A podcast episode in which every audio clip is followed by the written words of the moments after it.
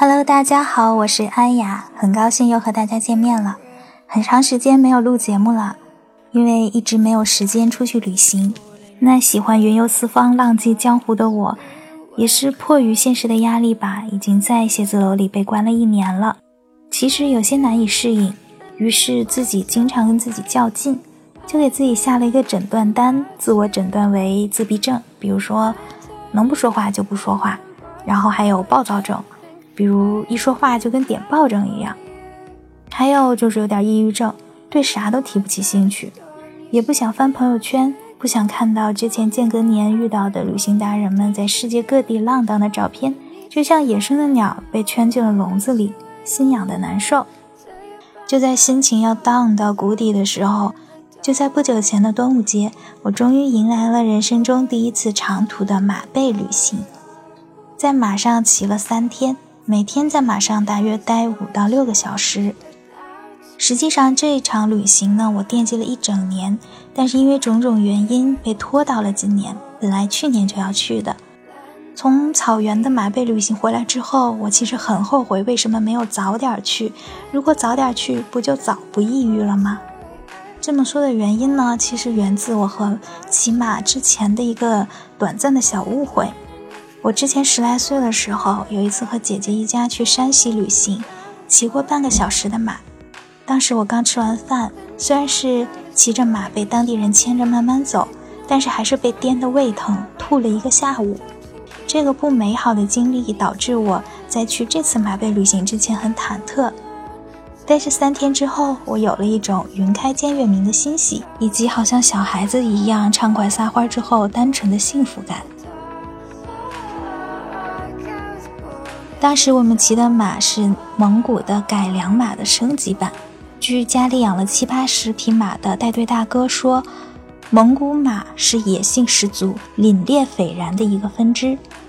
马真的非常聪明，在人骑上去的那一刻，他就知道了背上的人是不是能镇得住他。如果骑马的人是个老手，马最多颠几下就老实了，极其配合马背上的人的指令，不让跑就乖乖走着。那如果骑马者是个胆小的新手呢？马就掌握了主动权，时不常的撒下脾气，宣示主权。我就属于后者中的佼佼者，是站在胆小鬼塔尖的人。于是我时不常被马的皮一下很开心搞得惊心胆战，但是总算有惊无险。不仅是我，一些老骑手在接触马的一瞬间，也会被马吓下马威。纵然蒙古马的脾气再倔，也倔不过当地从马堆里长大的蒙古人。蒙古人驯马真的是虎爸狼妈的模式，百分之九十九的马孩子都被训得服服帖帖，指哪跑哪。这次跟队的马术教练叫做胡斯楞，是个在那达慕大会上赛马拿过冠军的地道蒙古小伙。在第二天马队到营地之后，胡斯楞抄起一块塑料布，就开始训一匹白天不听话的马。我在旁边张着大嘴，惊讶地看着。尽管马上蹿下跳，胡斯楞一直稳稳地待在马背上，就像在做马术表演。后来我问胡斯楞，驯服一匹马要多久？他腼腆又自信地告诉我，不管多么不羁的马，在他手里不出三天就能乖乖听话。想想白天我在马背上紧张的浑身僵硬，轻声细语地跟马商量慢慢走的怂样，忽然意识到，再桀骜不驯的猛虎马。也斗不过野性十足的蒙古爷们儿。那如果你想看胡斯楞驯马的照片和视频呢？可以在微信公众号搜索“严肃的扯”找到我，上面有我所有的旅行经历、故事，还有文字资料、照片，还有视频。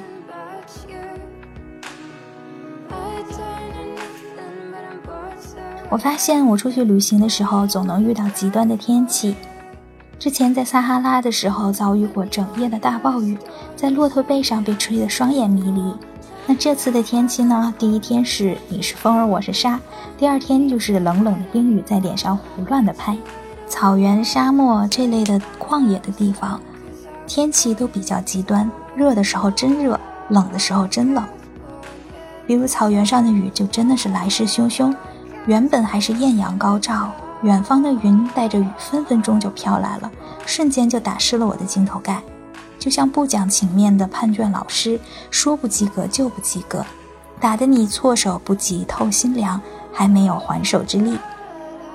在这样为数不多的天气里面，马是侧着走的，他们也不想直面风雨，同时也能很好的学会在雨中控制马匹，是难能可贵的经历。这次我们有一个跟拍的摄影师，他叫轩轩。他拍了很多照片，把我们雨中骑马的照片拍得非常的浪漫。马慢走的时候，可以非常放松地欣赏风景，连绵的草原起起伏伏，夏季满眼绿意，层层叠叠的云压得很低，尤其是雨后的彩虹，一个硕大的半圆嵌在山上，就像生日蛋糕上的五彩装饰。工作生活中的焦虑就在一花一树间消散了。最后一天骑马过西拉木伦河，当地的牵马大叔问我：“你们城里人为什么到这里骑马呀？这里的路多么不平坦啊！”我说：“因为这里没有人打扰啊，没有旅游团，没有被开发，旷野骑马多带劲儿。每天呢，除了吃饭睡觉都在马上，人累马更累。到了晚上，我们扎营。”马被卸掉马鞍，拴在树桩旁休息。草原的夜万籁俱寂，银河之下，在帐篷里可以听到马在吃草的声音，其他的就没有任何噪音了，也没有手机信号，就这样静静地享受与自己独处的日子。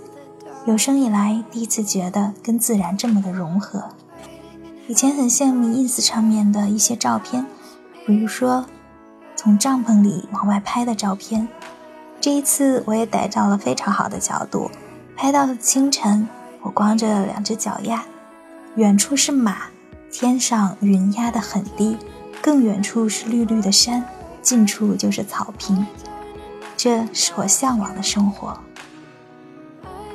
如果你想看这样的照片，可以在微信公众号搜索“严肃的扯”，上面有所有故事的文字版本、视频还有照片资料。每天临睡前，为了防止马脱缰跑掉，马倌就会给马腿上拴上马绊，就是一种把马腿绑上的绳子。这种马绊不妨碍马吃草，但是能阻止它快跑。但即使这样，依然有不安分的马在夜里偷偷跑掉。第二天一早，马倌们做的第一件事就是出去找夜里跑掉的马。老马识途被充分的认证，当地人都会直接跑回家找马。几乎一找一个准儿，所以不管是人还是马，老板让你上班的时候，哪怕你跑回了家，也得被逮回来继续工作，没得商量。我问我们的马术教练胡思愣说：“这马要是跑丢了怎么办？”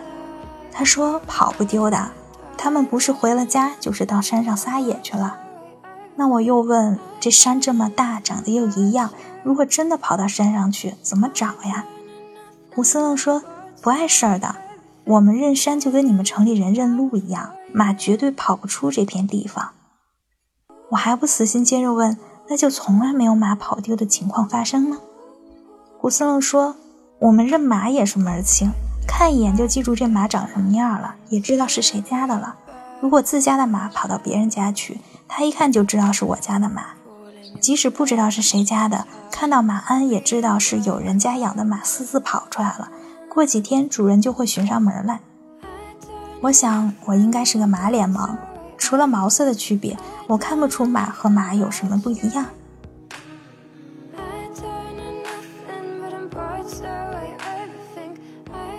其实最开始啊，我是奔着顿顿能吃到新鲜羊肉去的这次马背旅行。虽然我是个姑娘家。但是我尤其迷恋羊肉的味道，更迷恋是羊宝和羊腰子的顺滑口感。我和希拉穆伦河畔马场的创始人之前认识，他知道我喜欢吃羊肉，于是就有了直通我任督二脉的勾引。他说在那儿能吃到新鲜羊肉，这些羊是在草原上吃着草药长大的，肉质倍儿地道，各种吃法都有。手把肉、涮羊肉、烤全羊、红柳烤肉、羊杂汤、风干羊肉，还给你留着大腰子，你来不来？那还用说，必须来，妥妥的。来了之后，果然没让我失望。现宰的羊配上每顿不重复的做法，再加上各种中国酒、外国酒、红酒、白酒、啤酒的助攻，三天我们一共小二十个人吃了三只现宰的羊，干了十瓶红白葡萄酒，一整箱的白酒，无数啤酒，盆干碗净，满嘴流油。这么吃的一个严重后果就是，我回来之后再也不敢相信超市里的速冻羊肉片了。我后来给我的朋友、同事们看我们在那胡吃海塞的照片，没有一个人不羡慕的。他们说，看完你写的游记，印象最深的，除了你骑马时候那个大笑的嘴，就是满屏满屏的各种吃的的照片了，着实让人羡慕。那除了羊肉呢，还有奶豆腐。最喜欢的吃法就是拔丝奶豆腐，糖浆脆皮，还有甜糯的奶心。强烈的反差，这种味道直接杀进了我心中甜食排行榜的前三甲。我基本上把马背旅行做成了美食节目，饭量大，能从头吃到尾的绝活，觉得这次自己赚翻了。那我和希拉穆伦河畔马场的创始人认识的时候呢，他当时还在做红酒生意。本来他之前是每天穿着西服坐着飞机，左手雪茄，右手各色的名酒，嘴里蹦着英文单词，吃着牛排，喝着咖啡，往返于法国浪漫的酒庄和北京各种高档消费场所，充分发挥着销售能把浏阳河说成银河的本事，安然地过着小资的日子。然而有一天他离职了，就像所有忽然被迫从舒适圈推出去的人一样，他也有点抑郁。半年之后，他跟我说：“来聊聊他马背旅行的计划吧。”我是看着他把他的马场从零建设成一这个整个的过程。在我看来，从红酒咖变成一个马场主，现在的他更吸引人。多年进口葡萄酒销售公司的从业经历，酒香和气质都融入了他的血液里。骑马多年，马气斐然，马友又遍布全国各地，他身上又多了豪爽和果断。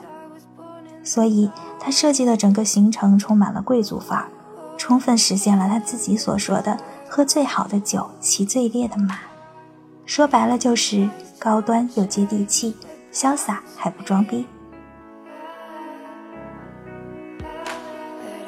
这次旅行回来，我只担心两个问题，一个就是体重，这个已经被验证到了，我长了三斤肉，并且很夯实。但是不是谁每天都能吃到新鲜细嫩的羊肉大餐？我觉得这三斤肉是幸福肥。